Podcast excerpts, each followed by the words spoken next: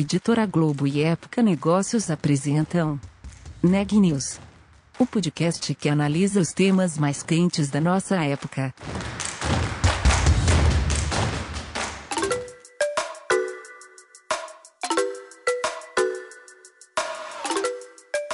Olá, eu sou Daniela Trabasile, da Época Negócios, e você está ouvindo mais um episódio do Neg News nossa série de podcasts sobre como navegar e liderar durante tempos de incerteza. Hoje eu estou com a Ana Carolina Nunes e a gente vai falar sobre sustentabilidade no setor de energia. Conta um pouco para a gente, Ana. É, Dani, o setor energético é um dos mais envolvidos nos desafios de sustentabilidade que a gente tem hoje, que são, entre outros, a transição e a eficiência energética. E na conversa que eu tive com o Gustavo Gastineiro, que é vice-presidente jurídico e de relações institucionais da CPFL Energia, a gente falou sobre como a tecnologia e a inovação estão ajudando o setor elétrico a se modernizar, se digitalizar e assim atender a essas demandas de sustentabilidade. Então tem muita coisa acontecendo no setor de geração à distribuição. E então a conversa passou também pelas redes inteligentes, que a CPFL tem um projeto piloto na cidade de Jaguariúna, aqui no interior de São Paulo, que está servindo de modelo para testar essa inovação que deve ser levada para todos os clientes residenciais em alguns anos. O Gustavo relatou também o impacto da pandemia na CPFL, começando pela queda no consumo de energia no segundo trimestre do ano passado e também da migração dos usuários para os canais digitais de atendimento. E o executivo falou ainda do programa CPFL Nova, que é o programa de aceleração de startups. Eles têm também um outro projeto piloto que é de eletrificação da frota Falamos ainda sobre geração de energia e não terminamos sem comentar sobre as iniciativas do Instituto CPFL. Vamos conferir a entrevista completa. Gustavo, boa tarde, obrigada pela sua participação no Neg News, hoje aqui pela CPFL, que é está inserida a empresa numa atividade essencial básica e, assim, além do, do aumento que vocês tiveram de 60% nos atendimentos por canais digitais, me, me corrija se eu estiver errada, mas, enfim, imagino que tenha tido esse impacto. Quais outros impactos que a pandemia causou na operação de vocês e nas atividades durante essa crise? Sem mais nada, eu agradeço a, a, conversa, Ana. É um prazer aqui conversar com vocês, né? Quer dizer, realmente contar um pouco da nossa experiência na, nesse momento aqui na CPFL. Obviamente, quando a gente fala da, dessa pandemia, é um momento triste, né? um momento de, de muita, obviamente, é uma doença grave, né? obviamente tem tido muita, muitos problemas, né? quer dizer, muitas perdas. Obviamente, isso aqui é uma coisa que a gente lamenta profundamente. De qualquer forma, quer dizer, nós, como, todo, como to, todos nós tivemos que nos adaptar a esse novo momento. Né? Dizer, então, obviamente, quando a gente fala do que aconteceu aqui na CPFL, a primeira, a primeira adaptação, a primeira mudança que a gente teve que fazer foi com relação aos colaboradores. Obviamente, o, o, valor mais importante na CPFL, sem dúvida nenhuma, é a segurança. Nós temos uma atividade de risco, uma atividade de, de, de, lidar com energia elétrica. Então, basicamente, a primeira coisa que a gente teve que fazer foi basicamente revisar todo o nosso protocolo de segurança dos, dos colaboradores. Quer dizer, uma parte dos colaboradores, né, em geral, a pessoa de escritório, foi possível alocar em trabalho remoto, trabalho de casa, então, obviamente, isso aqui foi o que, o que a gente considerou mais seguro na medida que, obviamente, você diminui a concentração de pessoas, né? você basicamente elimina isso. Uhum. Quer dizer, cada um no seu núcleo familiar, obviamente a internet hoje, graças a Deus, é uma coisa já relativamente disseminada, né? então as pessoas conseguem trabalhar bem de casa. Quer dizer, nós imaginávamos, eu pessoalmente imaginava que talvez até houvesse mais problemas no começo, mas o fato é que isso aqui funciona muito bem. Eu acho que toda a tecnologia está muito mais pronta para lidar com, essa, com esse trabalho à distância até do que, do que se imaginar no começo. Eu diria que muito rapidamente a gente, a gente alocou alguns milhares de funcionários em home office, né? e obviamente isso aqui tem funcionado já há mais de um ano, quer dizer que basicamente a gente não tem a ida, a sede, a ida ao escritório é exceção, eventualmente, para resolver algum problema burocrático, alguma questão aí com equipamentos empresa, etc., mas não mais uma questão de trabalho, né? Quer dizer, isso, é, isso aí virou exceção. Uhum. É, o pessoal que trabalha, que não tem essa opção de trabalhar em, home office, né, que tem que trabalhar em operação de campo, obviamente nós tamo, temos muitos eletricistas, né, quer dizer, a área de distribuição tem muitos eletricistas, obviamente, pessoal que tem que fazer manutenção corretiva ou preventiva no campo. Então, obviamente, essas pessoas já têm protocolos de segurança muito rígidos, eles tiveram que ser repensados constando o Covid. Né? Teve que acrescentar, eu diria que algumas novas algumas novas medidas de segurança para que, para que o, o, o, time tivesse seguro. Então, tivemos que estudar, foi uma coisa tudo, exatamente avaliamos os melhores padrões internacionais para lidar com isso.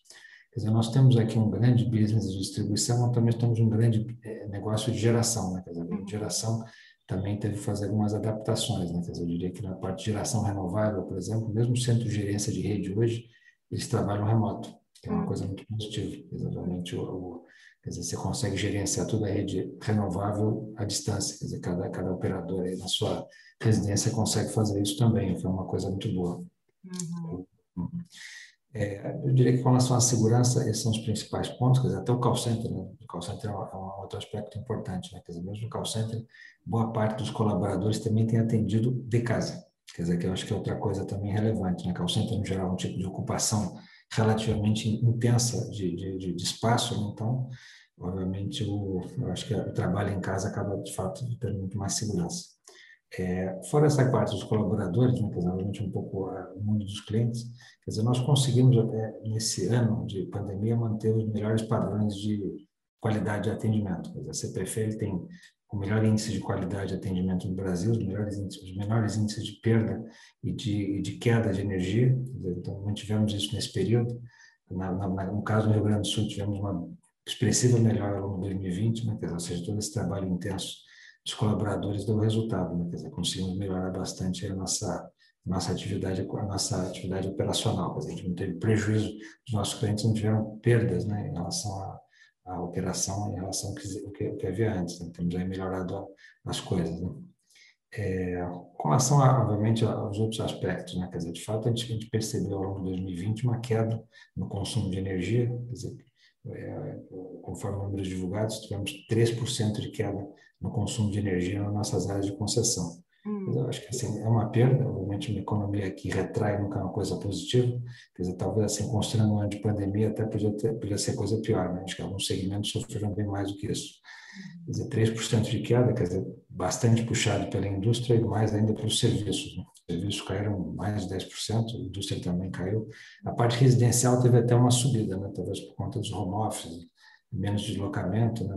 menos essa, todo esse incentivo à não aglomeração, Quer dizer, a gente teve quase 3% de, de, de, de, elevação no consumo residencial. Então, é, uma, é um, é um ano atípico, né? um, ano, um ano diferente. Né? Eu diria que esse, esse, essa, essa, esse impacto foi muito intenso no segundo trimestre do ano passado. Eu diria que já teve uma recuperação no terceiro trimestre e quarto trimestre. Eu diria que nós nos aproximamos até de uma condição de alguma normalidade, principalmente na indústria já. Né? Uhum. Quer dizer, provavelmente temos agora 2021 também com outra, outro repique, né? Quer dizer, tivemos que fazer outra estamos vivendo uma onda agora de, de nova de nova restrição de, de deslocamento, né, de, de restrição de, de, algumas atividades né, para poder conter essa pandemia. Então, obviamente, isso aqui também deve ter algum efeito. Aí, ao longo do ano, a gente vai sentir isso. Né?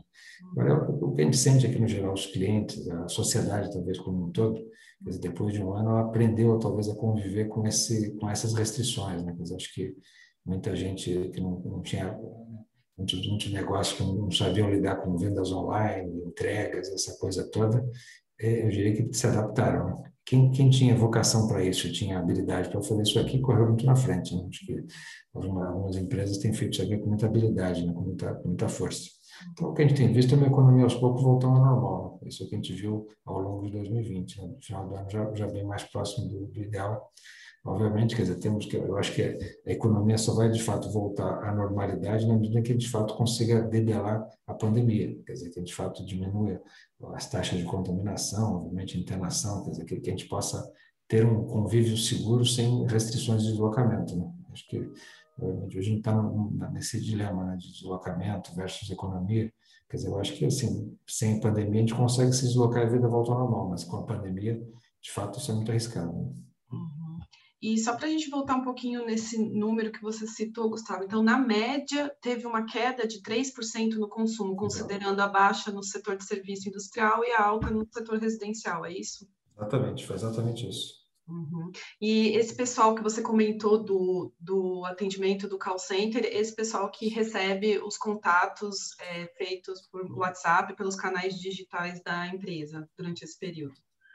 Exato. O, que tem aqui, obviamente, é que o, é, hoje mais de 80% dos nossos contatos uhum. são, são feitos por é, os atendimentos da CPFL, mais de 80% são não presenciais, eles, uhum. eles, são não, não há uma interação humana.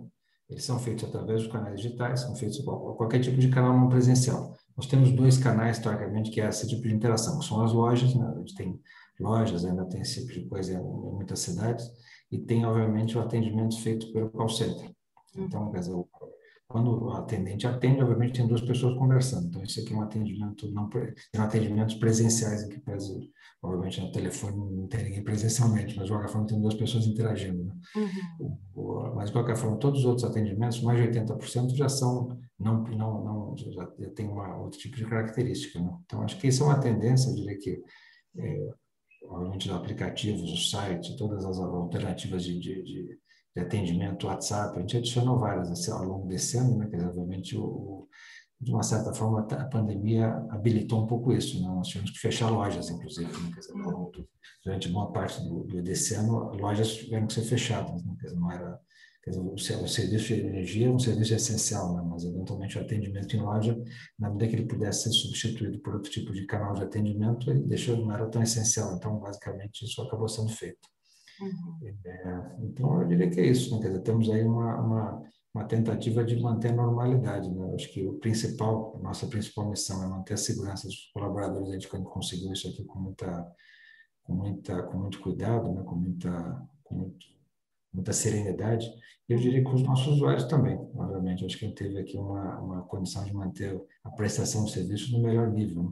tanto na geração, eu acho que teve aqui até um bom ano de geração, quanto na parte de distribuição. Uhum. Só para dar uma dimensão para os ouvintes do NEG News, é, do tamanho da CPFL, são quantos funcionários, mais ou menos, e quantos clientes, e onde que vocês estão operando?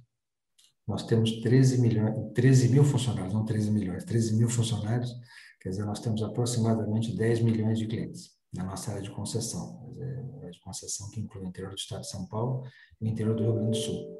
Dizer, em termos de geração, nós somos o maior gerador renovável do Brasil, é, que 60, pouco mais de 60% da geração é basicamente eólica, principalmente na região Nordeste, Santa, é, Rio Grande do Norte e Ceará. Uhum. Temos também um pouco de geração eólica no Rio Grande do Sul. Nós temos 48 usinas é, pequenas centrais hidrelétricas, temos uma, uma, uma, algumas plantas de geração com biomassa, né, principalmente bagaço de cana-de-açúcar, e temos participação em algumas grandes hídricas, temos participação em oito grandes hidrelétricas. Né? Então, em termos, de, em termos de receita, geração e distribuição quase que se equivalem. Né? Então, são, são dois business grandes. Né? Obviamente, o, business, o negócio de distribuição é um pouco mais visível na medida que, obviamente, você tem obviamente, uma presença efetiva na rua. Né? Um negócio de geração, você acaba comercializando energia, as pessoas não, não veem, obviamente, uma, uma, uma, operação de geração, mas, de qualquer forma, aí tem uma, temos uma grande participação em muitos investimentos em geração, principalmente geração renovável, né? faz parte do nosso compromisso ambiental, inclusive. Uhum. Então, aproveitando o gancho aí da, das fontes renováveis, da, da, preocupação ambiental, justamente, além de vocês estarem numa atividade básica, né, vocês também estão no segmento central quando se fala em sustentabilidade, metas de descarbonização, que é o setor energético. E vocês têm um plano, a CPFL tem um plano voltado para essa transição energética, de, que envolve um investimento de 1,8 bilhão até 2024, e ele inclui as soluções inteligentes para aumento de eficiência, digitalização da operação. Enfim, queria que você detalhasse para a gente, então, que tipo de soluções inteligentes são essas que hoje está se usando no setor energético de vocês, no caso as ADMs ou outras soluções que ajudam nessa eficiência e nessas metas é, de sustentabilidade que a gente tem, que muitos países estão voltados para isso desde o Acordo de Paris. É, eu diria que na parte de geração, dizer, a gente acredita muito na vocação do Brasil para a geração renovável. Né? Quer dizer, eu acho que hoje em dia a tecnologia avançou muito, tanto na, na geração eólica quanto na geração solar. Né? Então, eu acho que talvez a gente não enxergue mais tanto espaço para crescimento em geração hidráulica, principalmente hidráulica de grande porte. Eu diria que a gente não tem mais essa o aproveitamento das bacias, eu diria que já foi feito aí bastante intensamente nos anos 70, 80. Dizer, então, eu acho que aqui tem menos espaço. E, as fontes renováveis, quer dizer, o Brasil tem uma das melhores insolações do planeta e um dos melhores ventos do planeta. Quer dizer, então, realmente, nós temos uma vocação natural para a energia renovável. Né? Então, acho que isso é uma tendência, acho que vai, vai crescer, vai subir. As fontes fósseis são até mais caras hoje em dia. Quer dizer, então não teria nenhuma razão para você crescer dessa forma. Né? Então, acho que dentro do nosso compromisso ambiental, obviamente, crescer cada dia que passa mais em geração renovável, né? liderar esse processo aí de, de, de, transformação da matriz, elétrica, da matriz energética brasileira, eu diria que a CPFL vai ter sempre um papel de liderança. Na parte de soluções inteligentes, quer dizer, nós temos uma série de medidas, uma série de aspectos que nós vamos cuidar para eventualmente fazer essa para provavelmente trazer o setor energético para o futuro, realmente, tanto, as, tanto o nosso negócio como os clientes. Eu diria assim, se a gente for pensar quais são os principais pontos, assim, obviamente tem, muitos mais além desses, né? mas eu diria que três pontos eu destacaria. Um deles é a automação da rede. Quer dizer, obviamente a automação da rede é um ponto importante, né? Quer dizer, nos, nos velhos tempos, obviamente cada manobra que você quisesse fazer na rede, abrir, fechar, desligar alguma, alguma, algum segmento, isso tinha que ser feito fisicamente, tinha que ter gente sempre se deslocando Obviamente, você pensa o, o tamanho das redes, né? são milhares de quilômetros de redes espalhadas pelas cidades, zonas rurais, etc. Quer dizer, obviamente, a automação da rede é um ponto muito relevante, né? você, de fato, consegue fazer a abertura de chaves e manobras da rede à distância, obviamente, utilizando a inteligência e, e obviamente, a, toda a capacidade de automação que, que, obviamente hoje é disponível. Né? A primeira empresa a fazer esse tipo de coisa, fazer investimentos, iniciar esse processo no Brasil foi a CPFL. Então, a gente tem feito isso aqui, eu diria que tem, tem, a cada dia que passa tem mais investimentos para automação da rede. Dizer, isso aqui traz um aspecto, obviamente, de economia de recursos, na medida que tem menos gente se deslocando, tem um aspecto de segurança também. Né? Obviamente, você fazer isso aqui de forma remota é muito mais seguro do que, obviamente, ter gente se deslocando e, obviamente, indo até, o, até as localidades, né? obviamente, se aproximando efetivamente da rede de alta potência, principalmente. Então, isso aqui é uma, é uma coisa muito positiva. Aqui nesse, nesse processo, obviamente, a eletrificação da frota. Eu diria que a eletrificação da frota não é uma coisa que se fala se ela vai acontecer, quando ela vai acontecer. Então, é uma coisa que efetivamente está no, radar. Eu acho que uma parte das montadoras de carros do mundo hoje tem investido muito em pesquisa e desenvolvimento para carros elétricos. Eu diria que eles são ambientalmente melhores, a tendência é que o tempo sejam até melhores até em termos de custo, em termos de benefício, em todos os sentidos. Né? Acho que essa é, é a tendência. Então, o que a gente está fazendo, obviamente, é fazer investimentos para obviamente, para poder habilitar os nossos usuários a navegarem nesse ponto. E mesmo nós, como empresa, temos condição de usufruir desse movimento e dos benefícios dele. Né? Dizer, obviamente, nós temos já um piloto na cidade de Jaguariúna, né? em que basicamente toda a nossa frota é Jaguariúna, Jaguariúna. Quer dizer, toda a nossa frota, acho que é Jaguariúna. Quer dizer, toda a nossa frota basicamente está sendo substituída por, uma, por, por veículos elétricos, uhum. entendeu? Quer dizer, então, basicamente, toda, todos, todos os veículos vão ser elétricos. Isso aqui é uma coisa que vai servir, a princípio, aí para fazer uma, um teste, que é realmente um projeto piloto, mas basicamente é, uma, é, é algo importante para a gente fazer uma, fazer o teste de como isso aqui vai funcionar, né? Isso aqui para nós é importante, né? Perdão, é a, questão dos veículos elétricos é em Indaiatuba, né, em Jaguariúna. Indaiatuba. Indaiatuba é que a gente vai fazer, está trocando toda a frota, vamos botar a frota elétrica em toda a cidade, para toda a cidade. Em Jaguariúna tem o, o, terceiro ponto que eu ia falar, que é obviamente a questão das, dos, da rede inteligente, né? Uhum. Quer dizer, hoje nós temos aqui uma, uma estamos crescendo ao longo do ano 2021, toda nossa, todo o grupo A. O grupo A são os, os clientes de alta tensão eles já estar todos com medidores inteligentes. O que é um medidor inteligente? O medidor inteligente é um que mede a distância. Ele pode ser lido, pode ser medido, a gente consegue manobrar toda a relação com o cliente à distância. E, obviamente, aqui com o tempo dá, dá, muita chance de até de fazer outras outras hipóteses de gerência né, com o próprio cliente. Né? Então, isso aqui é uma, é uma coisa muito positiva. Então, todo o Grupo A vai, ao longo de 2021, vai estar completamente é, no Brasil inteiro com, com medidores inteligentes. Hum. Mas, obviamente, o grande desafio é você fazer isso aqui também no grupo B. O grupo B são os clientes residenciais de baixa tensão. Quer dizer, então, basicamente, ao longo desse ano, é, vai terminar ao longo de 21, todo, toda essa de Jaguariúna vai estar exatamente dessa forma. Quer dizer, de novo, é um teste, é um piloto para a gente aprender como é que se faz o processo. Uhum. Obviamente, tem, temos uma questão aqui de conectividade, né? quer dizer, quando você fala clientes do grupo A, no geral são grandes empresas, grandes organizações, então, no geral, a conectividade na internet no geral já chega, né? senão dificilmente o negócio existiria. Quando você pensa numa zona residencial, não necessariamente. Então, a gente tem aqui uma série de soluções tecnológicas em avaliação, né? para a gente avaliar até como é que a gente deveria crescer de, de, redes inteligentes. Né? Mas isso aqui é o futuro, porque provavelmente o Brasil tem condição de crescer muito nessa questão da medição inteligente. Né? Então, a ideia é que a gente cresça bastante nisso. o que está acontecendo em Jaguariúna é, uma, uma, é um teste, é um piloto.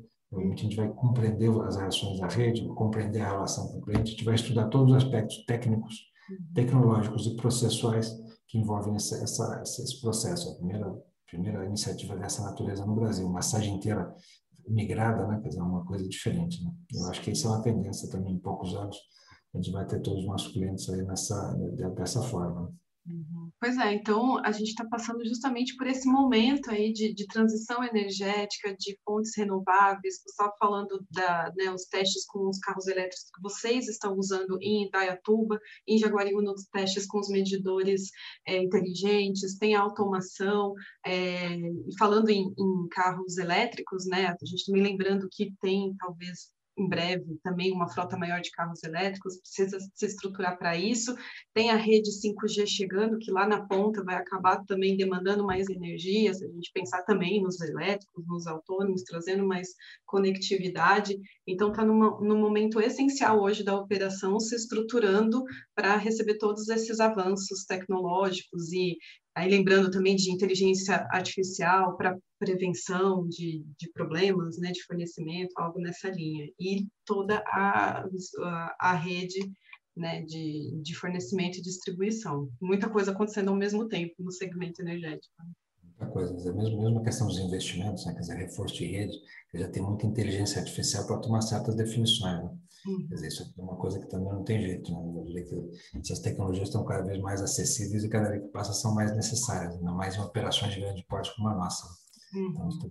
Tem avançado. Quer dizer, as soluções inteligentes, o mundo vai se transformar. Eu acho que um dos setores que mais vai ter avanços tecnológicos é o setor elétrico. Né? O setor elétrico talvez não tenha tido tantos avanços tecnológicos nos últimos 50 anos. Eu diria que agora ele vai passar por uma fase bastante intensa aí de crescimento. Uhum. Quer dizer, se a gente for pensar, quer dizer, obviamente, é, é, dentro do nosso plano já temos aí, de uma forma concreta, a questão da eletrificação da frota e das redes inteligentes e da automação da rede. Quando a gente olha um pouquinho mais para frente, né, os nossos projetos de pesquisa e desenvolvimento, eu olho muito para a questão de, principalmente de armazenamento de energia, certo? Quer dizer, e, certas hipóteses de microgeração. Então, quer dizer, isso é outra coisa que tem acontecido. Quer dizer, obviamente a gente vai, vai eu acho que é outra, seria a, revolução que vem depois, né? Então, vai, vai acho que a questão do armazenamento de energia é um ponto fundamental, né? eu diria que talvez indispensável até para a gente poder ter uma, um processo mais intenso mais abrangente até de eletrificação das frotas. Né? A capacidade de armazenar energia é fundamental para que as frotas tenham, inclusive, autonomia equivalente ao que tem hoje. Né? Então, é, outro lado, isso aqui, isso aqui permite muita coisa. Né? Quando você pensa na geração renovável, a geração renovável ela é ótima, ela, só que ela tem a questão da intermitência. Né? Uhum. O armazenamento ela pode ajudar muito a você mitigar essa intermitência. Né? Então, isso aqui é uma, uma coisa que se completa dentro do, do ciclo. Né? Então, a tendência é você ter nos próximos anos, de fato, muita, muito avanço tecnológico no setor elétrico. E, claro, falando de avanços tecnológicos, acho que não tem como falar sobre o setor elétrico sem falar de inovação e tecnologia. Vocês têm o CPFL Nova, que é o programa de aceleração de startups, então estão juntos a esse trabalho com as startups. E queria que você pudesse contar, então, para a gente as atividades do, do Inova, quantas startups estão envolvidas, quais são as principais frentes que vocês se estão se concentrando em relação à inovação e sustentabilidade? Como que funciona o programa? É, a CPFL Nova, obviamente, é uma, é uma iniciativa, obviamente, de tentar é, nos aproximar de startups, de empresas mais ágeis, né, que têm condição de fazer soluções mais específicas e muitas vezes muito mais com uma agilidade diferente, né, que as empresas de 13 mil colaboradores às vezes não, não consegue ser tão ágil nem tão focado em algumas coisas. Né. Então, é, em 18 nós selecionamos 12 startups para trabalhar conosco, em 19 foram mais 12, entendeu? então tão, foram selecionados 24 ao todo para a gente para trabalhar conosco em, em, soluções de inovação, avanço tecnológico ou avanço processual. Mas algumas vezes são questões tecnológicas, algumas vezes são questões processuais. Né? Isso aqui tem desde drones, eventualmente avaliando rede, ajudando na manutenção da rede, até questões mais simples, né? de, de, de de, regularização fundiária e coisas assim. Então, tem, tem a gama total, quer dizer, qualquer tipo de coisa, quer dizer, que possa, possa ajudar a gente a ser um pouco mais eficiente, um pouco mais rápido, um pouco mais, mais ágil né, na prestação de serviços. Né. Eu diria que o foco principal é tecnológico, mas muitas vezes tem soluções processuais também, processuais no sentido de ajudar a empresa a fazer um, algum processo de trabalho melhor. Né. Eu diria que tem coisas muito interessantes nessa questão, por exemplo, de drones. Né? Os drones estão vendo uma realidade, né? então isso aqui é algo que pode ajudar muito a gente a avaliar a rede, né? Inteligência artificial em várias definições, né? Quer dizer, mapeamento de redes, etc. Quer dizer, então tem muita muita coisa sendo feita. Eu acho que a gente deve tirar bons, bons boas lições e boa evolução disso, né? Essas, acho que espero que muitas dessas startups em breve não sejam startups mais, né? sejam empresas assim que cresçam, realmente produzam bastante bastante resultado. Né? Acho que nós acreditamos muito no avanço tecnológico. Né? Acho que eu sou acionista controlador, State Grid, uma das empresas mais avançadas no mundo de tecnologia, né? Quer dizer, acho que a tecnologia ela tem que ela, ela tem que vir na frente, né? a gente para tornar a nossa vida melhor, mais barata, mais sustentável. Né? Uhum, exato.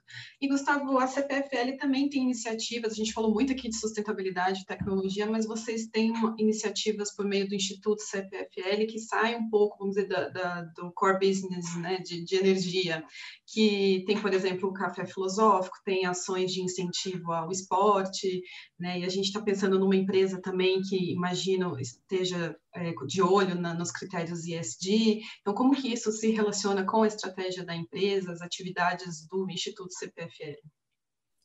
Nós temos nosso plano de sustentabilidade, ele tem três três braços, eu diria que bastante bem estruturados. Né? Eu diria que o primeiro é o compromisso ambiental, né? obviamente a geração renovável, né? a gente vai evoluir nisso, né? quer dizer, manter a, a nossa, nossa planta renovável em crescimento, né? quer dizer, nós tínhamos um compromisso de, de não gerar menos que 95% de energia renovável. Nós estamos acima de 98, né? 2020 passou de 98. Quer dizer, então a tendência é essa. A, parte de soluções inteligentes, a gente acabou de conversar aqui vários aspectos, né? Eu diria que aqui tem uma tem bastante caminho, né? Eu diria que cada dia que passa a gente acha outro caminho vamos evoluir, né? A tecnologia, o bonito dela é que ela não tem limites, né? Ela vai avançando sempre. O terceiro braço é a questão da, das ações sociais, né? Nosso, nosso, nosso compromisso com a sociedade. Né? O Instituto CPFL ele, ele é o nosso braço de ação social. Quer dizer, então, toda a parte de é, ação social passa para o Instituto CPFL, quer dizer, isso aqui vai desde a cultura, quer dizer, obviamente a cultura acho que é algo que a sociedade precisa de cultura, a cultura é uma coisa que pode nos ajudar muito né? a refletir, a pensar e evoluir. O Café Filosófico tem 15 anos, acho que nenhuma iniciativa é tão, é tão longeva né? na, na, na cena cultural quanto ele. Quer dizer, obviamente é, é, um, é um espaço assim, plural, a gente recebe gente de todas as ideias, de todas as tendências, para discutir qualquer tipo de tema. E, obviamente, a ideia é que é um espaço bem democrático e muito e com um formato, eu diria que não muito usual hoje em dia, né? que as pessoas discutirem profundamente os temas e longamente os temas é uma coisa que não é tão comum. Né? Quer dizer, obviamente, nós temos hoje é, mais ou menos um milhão de, de, de pessoas assistem por mês na TV e praticamente o mesmo número pelas redes sociais. Né? Então, realmente é, um, é uma, é um fenômeno de, de, construindo formato. Né? Talvez fosse mais fácil se a gente fizesse uma, uma, uma coisa de, de, de, entretenimento. Né? Quer dizer, isso aqui é a gente está falando de discussões densas, né? discussões importantes. Né? Realmente a audiência é muito alta. Eu diria que é uma audiência muito, muito, muito fiel ao, ao programa. Né? Então, eu diria que o Café Filosófico nos orgulha muito aí dessa, desse trabalho já tão antigo dessa PFL. Mas, obviamente, como você falou, não é a única coisa, né? Temos outras iniciativas, eu diria que bem-sucedidas. Né? Quer dizer, temos aí um trabalho forte na, área do esporte, obviamente, é, nós atuamos no esporte desde um, de uma forma um pouco mais social, certo? quer dizer, a Urcamp aqui em Campinas, que também tem uma área importante aqui de, de, de, de alto rendimento, né? de esporte, esportistas de alto rendimento, mas basicamente ela faz um trabalho social, né? dizer, qualquer atleta pode ser apoiado aí pela Urcamp, e obviamente o, o Vanderlei Cordeiro de Lima, um dos grandes inspiradores, uma pessoa que a gente tem aqui um grande carinho, está sempre perto de nós, e obviamente a gente está sempre tá apoiando bastante esse projeto né, de, da UCAMP, e temos alguns outros parecidos com esses espalhados pelo Brasil. É, na parte é, cultural, além da questão do, do circuito da, do café filosófico, nós temos também o circuito CPFL. O circuito CPFL tem uma, tem uma basicamente organiza uma série de corridas de rua na nossa área de concessão, quer dizer, corrida de rua para quem mora em São Paulo é uma coisa muito comum, né? Toda, uhum. todo domingo tem dezenas, você tropeça em corrida de rua em São Paulo. No interior isso é bem menos, mas acontece menos. Então, obviamente, organizar uma corrida de rua numa cidade do interior é, de alto nível, do mesmo nível que acontece em São Paulo, não é uma coisa tão comum, isso aí tem, tem, sido uma, tem tido um apelo muito bom, não? obviamente a gente incentiva a saúde das pessoas, 2020, obviamente, essa iniciativa teve que ser interrompida né, por conta da, da pandemia. Né? Obviamente, não seria adequado a gente manter corridas de rua no meio de um ano desse, né, com tanta com necessidade de se fazer a, o isolamento e a, que as pessoas eventualmente não se, não se aglomerassem. E outra iniciativa que a gente gosta muito, acho que é uma iniciativa muito bacana, é o Cine Solar. Né? O Cine Solar é um, basicamente um, é um cinema itinerante, em que a gente passa filmes, em, em geral, em locais públicos, né, no interior, em geral, lugares assim, de mais baixa renda, né? E, e, as histórias são, às vezes, emocionantes, né? Vê crianças que muitas vezes nunca tinham visto um filme na vida, nunca entraram no cinema Sim. estão assistindo pela primeira vez, né? Quer dizer, aquilo lá, o rosto deles, assim, a forma como eles interagem com aquilo é espetacular. Né? Isso é uma coisa muito gratificante. Infelizmente, 2020 a gente também teve que interromper por conta da pandemia, né? Quer dizer, também uma atividade que é, é, é da natureza dela gerar uma aglomeração. Né? Você vai fazer uma projeção numa praça, alguma, alguma, alguma, alguma instalação de, mais, de maior porte, naturalmente as pessoas se juntam. Né? Então, não daria para fazer isso esse ano. Então, logo a nossa pandemia vai embora, né? se Deus quiser, a gente vai poder voltar a retomar esse tipo de atividade. Eu diria que, em termos de ação social, o que, é que mais a gente tem que é importante? Crescer muito, obviamente, é essa do CPFL nos hospitais. Né? O CPFL nos hospitais é uma iniciativa que basicamente conta no nosso plano de sustentabilidade com 150 milhões de reais de investimento para basicamente é, reduzir o consumo de energia elétrica dos hospitais. Quer dizer, a gente faz isso de várias formas. Eu diria que a principal delas é basicamente a instalação de painéis solares.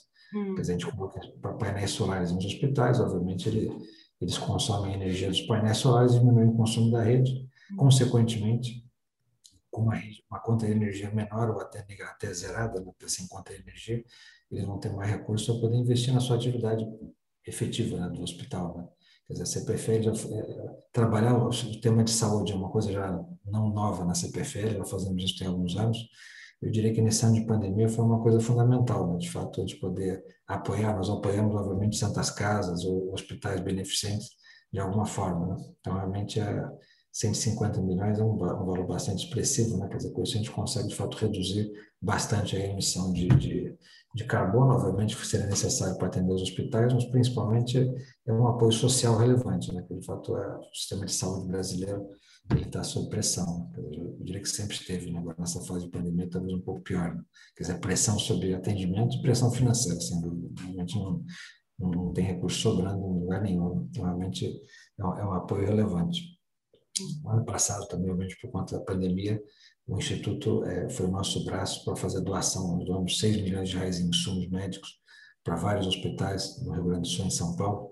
Obviamente, é, hospitais beneficentes, santas casas, né? obviamente, tentamos ajudar a, a sociedade nesse momento difícil né? que, tá, que, estamos passando. Então, esse é, o, esse é um ponto para nós relevante. Nesse momento, o Instituto está tá, tá com uma. Estamos aqui em abril, né? estamos, estamos com uma iniciativa importante de, de fazer uma, uma doação de alimentos, basicamente, para diminuir a, a, questão da segurança alimentar. A segurança alimentar hoje é uma grande preocupação, né? acho que tem aqui uma, um ano, 2020 foi um ano de grande recessão econômica, muita gente perdeu o emprego, obviamente zerou a sua fonte de renda, né? isso aqui, tivemos um auxílio emergencial no passado, esse ano ele tá, obviamente foi reduzido, então obviamente temos uma preocupação social relevante, né? de poder ajudar essas pessoas menos favorecidas, né? Então, estamos conduzindo aqui algumas, algumas campanhas, inclusive uma campanha de doação, para que eventualmente nós, de fato, consigamos, consigamos ajudar e apoiar essas pessoas nesse momento difícil. Né? Então, que, de fato, a gente precisa fazer isso. Notícias do dia.